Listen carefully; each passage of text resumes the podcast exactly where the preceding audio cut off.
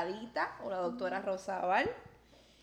Vamos a hablar hoy de cómo han cambiado las relaciones de pareja, cómo, cómo se han redefinido, cómo han ido cambiando. Aparentemente en los últimos 50 años ha habido más cambios, me dice aquí Adita, que en la, en la humanidad entera. Mira, a mí me encantó, me encantó el día que lo vi en vivo a Luis, Manuel Miranda cuando se paró en aquel stage, acabó, compuso aquella canción, eh, aquella estrofa en, mientras estaba esperando el premio y dijo, es que amor es amor, es amor, es amor, es amor, es amor. El amor es amor, siempre es amor.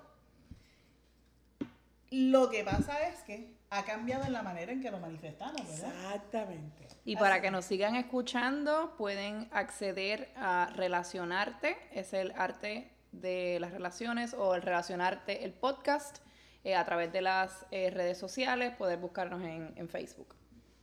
Y entonces, la manera en que nosotros nos lo expresamos, pues es bien diferente.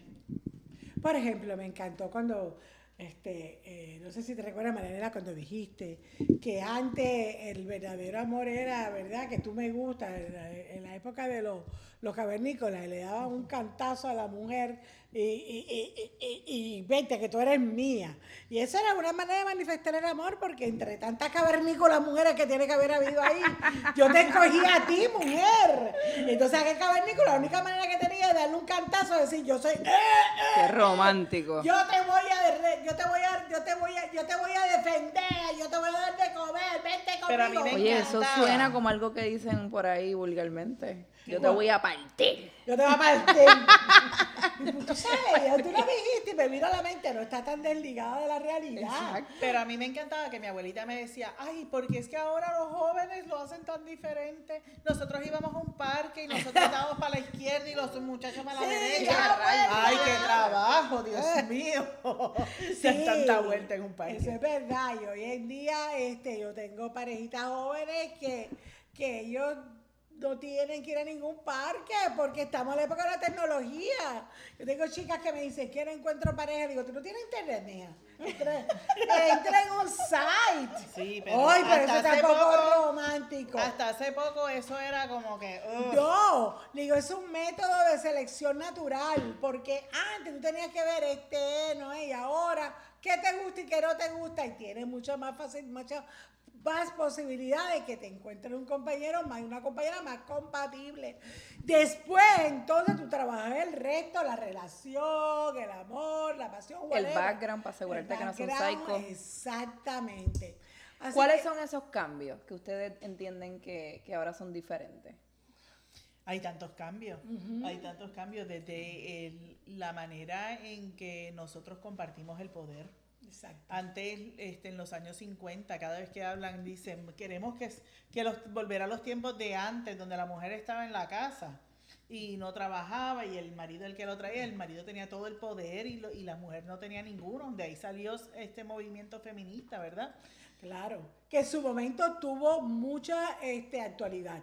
Es decir, yo, yo formé parte del movimiento feminista, yo no era de la más extremista, pero yo vengo de, un, de, unas, de una herencia intergeneracional donde el hombre tenía el poder total, supremo y total. Total. Y mi madre estaba contenta de sentirse que mi padre era el que más me amaba, tú sabes, el que más este, tenía todo el poder, porque él se encargaba que su familia estuviera bien y que su familia estuviera segura, que fuera bien. Pero, pero, tengo que decirte que yo fui una de las que decía, no, no, no, ¿sabes? Yo también tengo derecho a enfogonarme, yo también tengo derecho a gritar, yo también tengo derecho. Así que yo fui una de las pioneras de buscar esa igualdad entre la mujer. Más sin embargo, más sin embargo, con toda la igualdad que tú ibas buscando, aún y así, en mi casa, por ejemplo, mi hermano jugaba pelota, pero a mí no me dejaron jugar pelota. Tienes razón, tienes razón, tienes razón. Mi hermano, ¿por qué? ¿Y? Porque es la nena. Y la nena no podía jugar la pelota. Nena, la nena está Pregúntale cuántas veces eh, mi hermano fregó los platos. Pero porque eso, eso, eso sentías que, que, la identificaba de cierta manera. Fíjate, porque eso, eso, si tú eras mi esposa aquí, te diría, te daría toda una charla sobre los condicionamientos. Condicionamientos son herencias de, de, conductas heredadas que tú no te das cuenta que la estás heredando, sino que tú la sigues. Y mientras tú no te des cuenta, la vas a seguir. Y entonces, pues como están condicionados, no te das cuenta. Y, y además, perdóname, es que esa es la manera en que va cambiando el amor también. Claro, claro. Porque cuando, ¿verdad? Este, hace poco que cumplimos aniversario, da la casualidad que mis papás cumplen aniversario la misma semana que mi esposo y yo oh, cumplimos aniversario. Y estábamos diciendo que ha cambiado en 50 años, que ha cambiado en 30 años. Y, y, y ha cambiado mucho son relaciones bien diferentes, las relaciones que tienen mis Tomando en consideración que, todos los seres humanos están cambiando continuamente. Claro. No solamente las relaciones de pareja, pero... Las necesidades cambian. Claro, cambia la necesidad y cambia toda la parte cultural. Entonces lo que te quería decir era... bien, se nos está muriendo alguien en la área técnica. Así que no tenemos que se nos muera mitad que te puedes ahogar, por favor. Lo que pasa es que ahora con lo del COVID es, más fácil tirarse un peo que toser. es verdad. Más safe. Sí, sí, más safe, más Oye, nadie ha hecho un estudio sobre eso. ¿Se podrá pasar por COVID por atrás también? bueno. No creo. No, yo tampoco. Bueno, pues todo esto para decirte que eso ha cambiado. Eh, ya el feminismo, el feminismo, ese, ese poder absoluto del varón, esa, esa responsabilidad única del varón de ser el, el, ¿verdad? el que trae lo, esencial a la casa ha cambiado a un poder más compartido y que ambos colaboren. Yo siempre digo que la, la revolución, ¿verdad? el feminismo, quien más ayudó, aunque ellos no se hayan dado cuenta, es al hombre. ¿Tú te imaginas la carga que tenía ese hombre? Que si lo sé. sí, pero la, carga también del hogar. Exacto. Todo el día metida ahí haciendo desayuno, almuerzo, comida, la casa limpia, porque tenía que estar impecable cuando llegara el marido, porque ese es el único trabajo que tú tienes. Que parece uno, pero realmente son, son muchos trabajos porque cuidan los muchachos. A mí dame tres trabajos oficina que no un full time en casa. Definitivamente pregunto.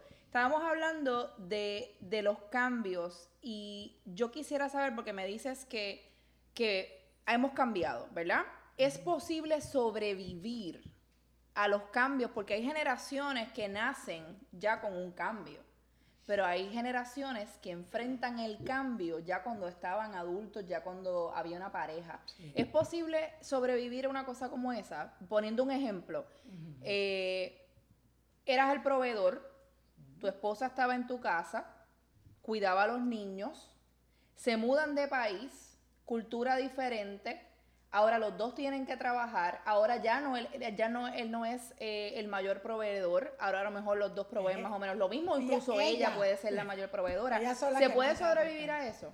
Mira, el fenómeno curioso que está pasando, la respuesta es sí, con mucho trabajo y con ayuda terapéutica. Pero lo más terrible no es ese cambio, lo más terrible de ese cambio, que estamos en un proceso de transición, es que muchas veces, aunque ella es la que más dinero trae a la casa, aunque ella aporta igual, ella sigue sin tener igualdad de poder. Y no solamente eso, sino que tiene a veces dos o tres jornadas. Llega a la casa y tiene que empezar a atender a los hijos y tiene que empezar a hacer todas las cosas de la casa. Entonces, ahí es donde me gustaría intervenir porque definitivamente sí se puede, sí se puede hacer el cambio, aunque para conservar la relación tiene que ser un cambio que, requiere la ayuda de un coach, de un terapista, alguien que sirva de intermediario y que, que actúe a favor de ambos. Porque tú no quieres una, el hombre no quiere una mujer apestar, ni agriar, ni cansada. Y eso es lo que trae, porque imagínate, si estás triple jornada. Correcto, te dice, siempre está cansada y no quiere tener sexo, pero ¿qué es sexo? Claro. ¿De dónde pan, La tienes explotada. Si no se te explota. A mí me encanta. Yo digo que ese es el, el nombre de uno de tus libros los muertos no tienen sexo. Ah, los muertos no tienen sexo. Eso fue un caso que yo tuve. ¿Tú quieres hablar de ese caso? Háblalo tú. Lo voy a hablar tú. Este fue, este fue un, caso, una, una mujer que me mandó un amigo mío que es ginecólogo, doctor, mi querido Luigi Rojas, eh, porque era frígida. mira, no tiene nada físico, fisiológico, vete con la doctora Rosa Valivio. Se va conmigo y yo lo primero que le digo, dame un día normal tuyo. Y dice, pues mira, nosotros vivimos en una, en, un, en, un, urbanización que está como una hora y media del, del, área metropolitana, si no hay tapón. Pero como siempre hay tapón, tenemos que ir dos o tres horas antes, así que nos levantamos a las 5 de la mañana. como los nenes están dormidos, lo ponemos en el carro y le damos el desayuno en el carro, a veces lavamos la boca ahí mismo y taca, taca. Repartimos uno, repartimos el otro, después yo voy y lo recojo, llego a casa, pongo a echar lavadores, lo que hago la asignación con los nenes, me pongo a cocinar y a preparar el bulto para el otro día y más o menos llega mi esposo, comemos y nos acostamos. ¿Y cómo llegas a la cama y dices, muerta? Digo, querida, los muertos no tienen sexo.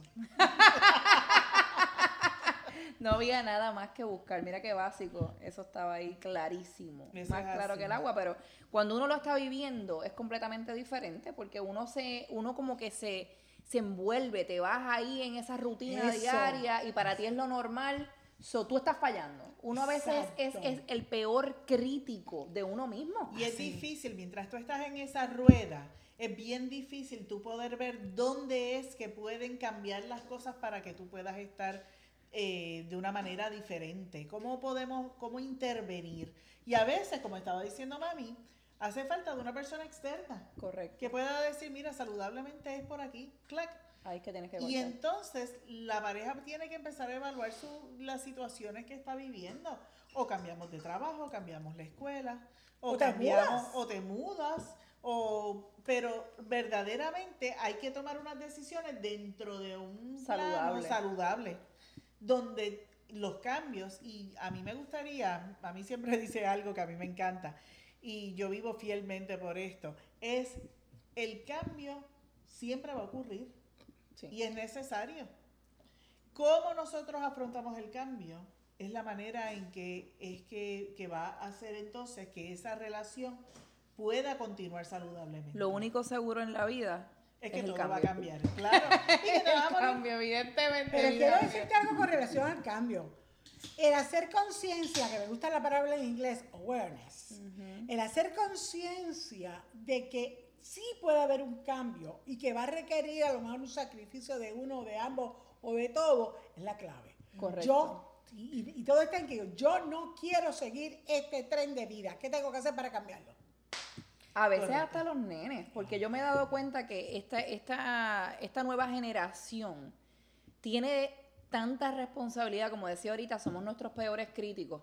Tenemos tanta responsabilidad de ser los padres perfectos, ¿verdad? Que a veces fallamos en que damos demasiado. Ah, y a veces entonces, como decías, ¿verdad? Eh, se levantan a las 5 de la mañana, tienen que llevar a los nenes aquí, que van a la escuela, la, la, la, vuelven, entonces el nene tiene pelota, pero la nena tiene clases de ballet, entonces la clase de piano es el miércoles. Y entonces los fines de semana es que se juega lo que practicaron, porque practican pelota, pero los juegos son intensos todo el día el sábado y el domingo es el recital de ballet. Y entonces cuando tú vienes a ver, no te queda. A veces yo veo a los papás diciendo que pierda, que pierda. para no tener que ir a la regional.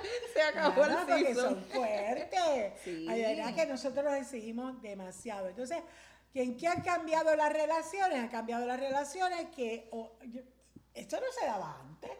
Porque los niños o cogían un, deporte o cogían una de esto, pero eso era fines de semana, su Hoy en día los nenes quieren que los nenes estén, los padres quieren que los nenes estén en todo, En todo. Pero te voy a decir otra manera en que ha cambiado las relaciones.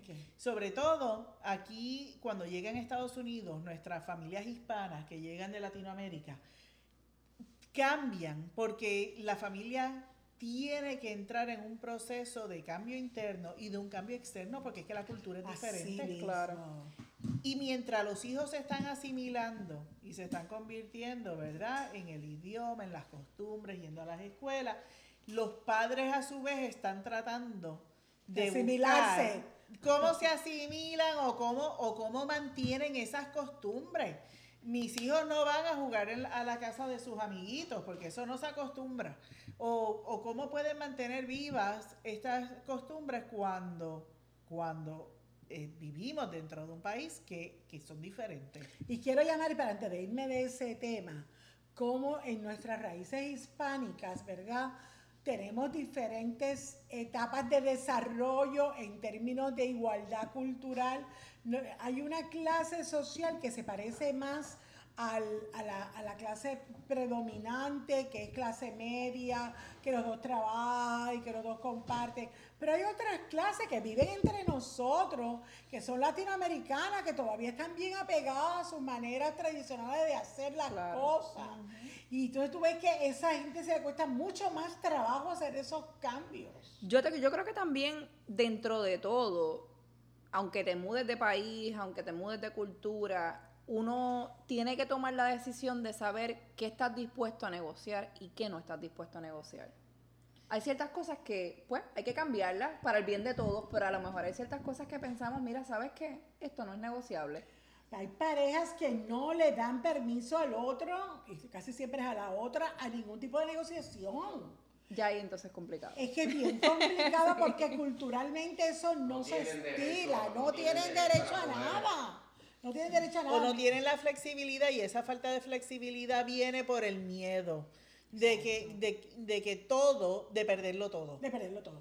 Pero te quiero decir algo. Nosotros dimos un curso de coaching aquí, de coaching espiritual en Orlando, y vieron muchas parejas, muchas personas de latinoamericana, bien, bien conservadora, bien típica del hombre tiene la supremacía.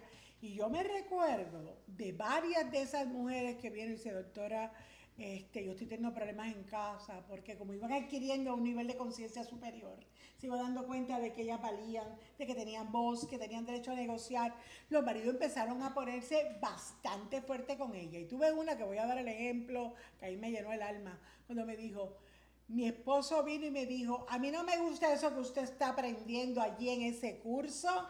Dice, pues yo te voy a decir una cosa, yo trabajo. Porque era en contra de lo que, de su opinión. ¿verdad? Yo trabajo, yo, yo soy, yo gracias, yo gracias a Dios coopero y yo hago y yo le voy a decir que yo me siento capacitada y, con derecho a decir que no voy a trabajar cuando llegue a la casa porque es una carga muy grande y que usted me tiene que ayudar. Y Pero ese señor es como que de la época de cuando decían, eso ustedes hablan cuando las gallinas mean, ¿verdad? Eh, eh, ustedes, las mujeres hablan cuando las gallinas mean, eso existe hoy en día, Marianela, eso todavía es aquí y a lo mejor es más solapadito. Y el hombre, y él le dijo, si usted no le gusta, mi hijito, usted se muda. Y el hombre hizo así, se quedó callado. Ella vino y me dijo, yo quiero darle las gracias porque yo quisiera usted era como mi esposo. Ahora me aprecia. Se le acabó el reinado. pero ahora la aprecia porque la admira, la valida. Y yo quiero decir un dicho que se lo digo, un referente que se lo digo a todas las parejas que van a mi casa, a mi, a mi oficina. Nadie ama a quien no respeta. Fíjate, eso precisamente eh, contesta una de las preguntas que hice al principio, de si es posible sobrevivir a ese cambio de necesidades y a ese cambio de roles. Debe ser, debe ser bien complicado cuando estás completamente acostumbrado a, que en tu hogar se llevan unos roles y hay que hacer un cambio tan drástico. El amor tiene necesidades, ¿verdad que sí? Eso, eso entiendo que hay hasta libros como los cinco lenguajes del amor y todas esas cosas. Esas necesidades cambian.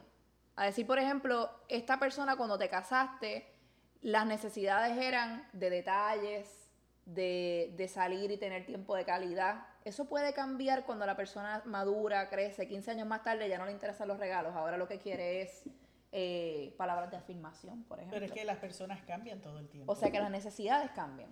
Tienen que cambiar. Es que si no hay el cambio, hay, lo que hay es un estancamiento.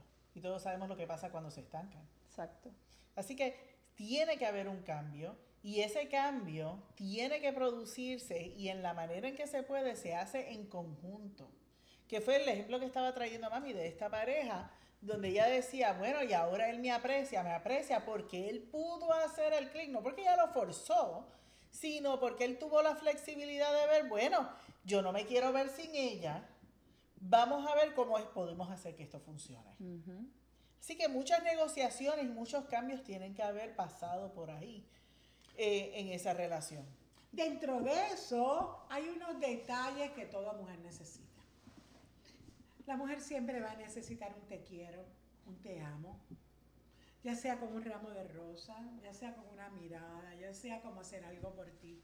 ya sea como ayudarte, ya sea como... La mujer siempre va a necesitar detalles. pero los detalles los necesita, pero van cambiando a Ah, través de la vida. Lo que a ella le gusta. Yo conozco una pareja que me dice, ya nosotros pasamos de eso. Ellos lo repiten mucho, como que es algo que no sé si en algún momento lo vivieron, si en algún momento fue un issue, pero ellos lo repiten mucho y se sienten muy orgullosos de decir, ya nosotros pasamos esa etapa, nosotros no nos regalamos. Ahora ellos pasan un tiempo de calidad envidiable. Ellos todos los fines de semana, ellos se van, están en la playa, o sea, es una cosa que Claro. es bien bonita de Qué ver. bueno. Así que ellos definitivamente cambiaron sus necesidades. El problema es cuando uno no sabe que eso es algo que pasa.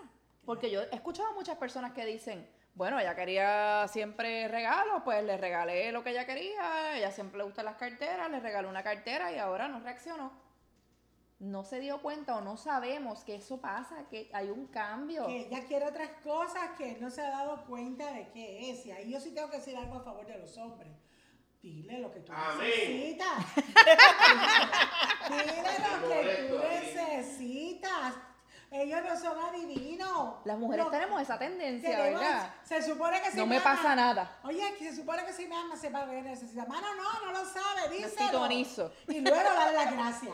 Dile lo que tú necesitas y te lo van a agradecer un montón, pero no son adivinos. Definitivamente. Así que sí estoy de acuerdo que las necesidades cambian, pero lo que sea que tú necesites ahora, díselo. Es importante entonces tener esa comunicación de, de saber que tú estás cambiando, de poder autoidentificar que has cambiado y de saber que tu pareja también está cambiando. Exactamente. Correcto.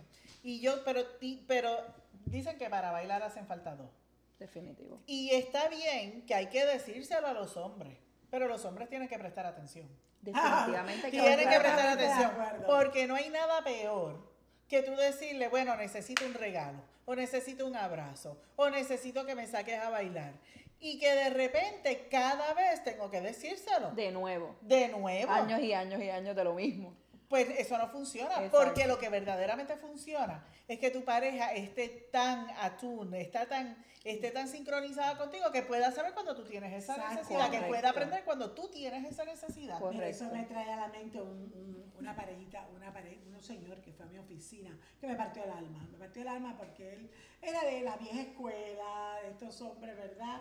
Y entonces llegó bien engabanado y bien serio. y Me dice, mire, yo tengo un problema grande en mi matrimonio. Le digo, ¿cuál es?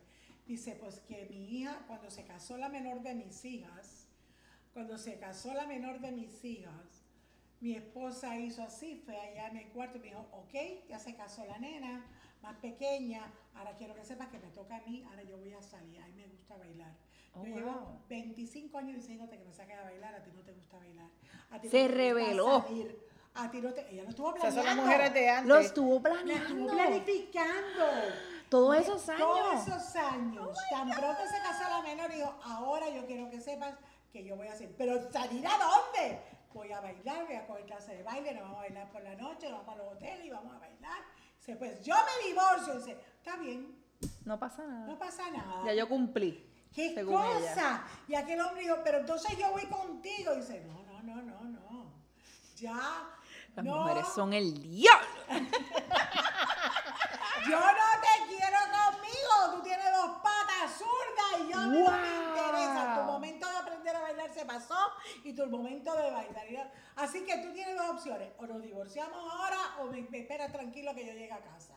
Increíble. Ella se fue a bailar todos los fines de semana y cuando llegaba él estaba ahí esperando. Pero yo Ah, por lo menos lo trabajaron, No, entonces. No, sé si lo trabajaron porque no volvió más.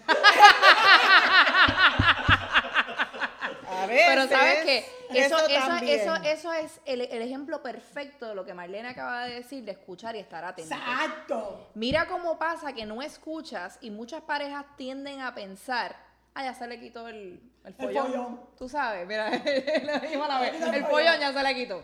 Y ya se va a quedar ahí, no pasa nada. Esas mujeres a lo mejor se cansó de decirlo, pero nunca de sentirlo. 25 años. Nunca de necesitarlo.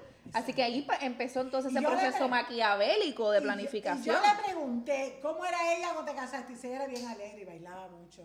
Y eso es lo más triste. Tú te enamoraste de eso y lo quieres Y venir a pagar. gracias a Dios que esperó los 25 años, porque déjame decirte Mucho antes lo que yo las claro. conozco, que sus hijos adolescentes, ellas dicen, se acabó, no puedo más.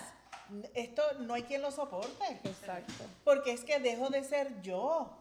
¿Y qué favor le hago yo a mi familia y a él mismo si no soy yo? Mira, John Gray decía algo que a mí me encantaba. Él decía, él decía a los hombres, las mujeres tienen la mala costumbre de aguantar y aguantar y aguantar y aguantar sin quejarse. Pero llega un momento donde aguantan tanto que pierden el amor. Y cuando una mujer deja de amar, apaga y vámonos. Explota como si Y no quiere más nada con esa persona. Cuando llega a mi oficina y dice que yo no siento nada por él, ya yo, yo que no quiero. Se murió muertita. Y él dice, pero doctora, tiene que haber algo que yo pueda hacer. digo, mira, cuando una mujer decide olvidar, como decía la cantante, cuando una mujer decide, no hay nada en la tierra que haga cambiar. Así que siempre mi, mi mensaje a los varones es, mi mensaje es, decide olvidar. Cuéntame, dame tres consejos. No sé, me encantó cómo estaba hablando. Mira, estaba cantando súper. Cuéntame, dame tres consejos. Yo siempre le digo a los varones, no esperes a que se rompa el tanque. Tú sabes que el tanque cuando se vacía mucho se cuartea. Correcto. Así que número uno, no dejes que se rompa el tanque del amor. Yo voy a dar otro. Dale. Si tú eres la mujer, aprende a descansar. No esperes a gastar toda tu energía de tu tanque. Exacto. No esperes hasta el último momento. Correcto. Y el tercero, me encantó lo que dijiste. Hay que escuchar y estar atentos. Estar atentos, definitivamente. Esto fue Relacionarte. De nuevo, un placer compartir con ustedes. nosotros, gracias Marianela. Síguenos en Facebook, Relacionarte es un arte, y en las otras eh, redes sociales nos puedes buscar como Relacionarte el podcast.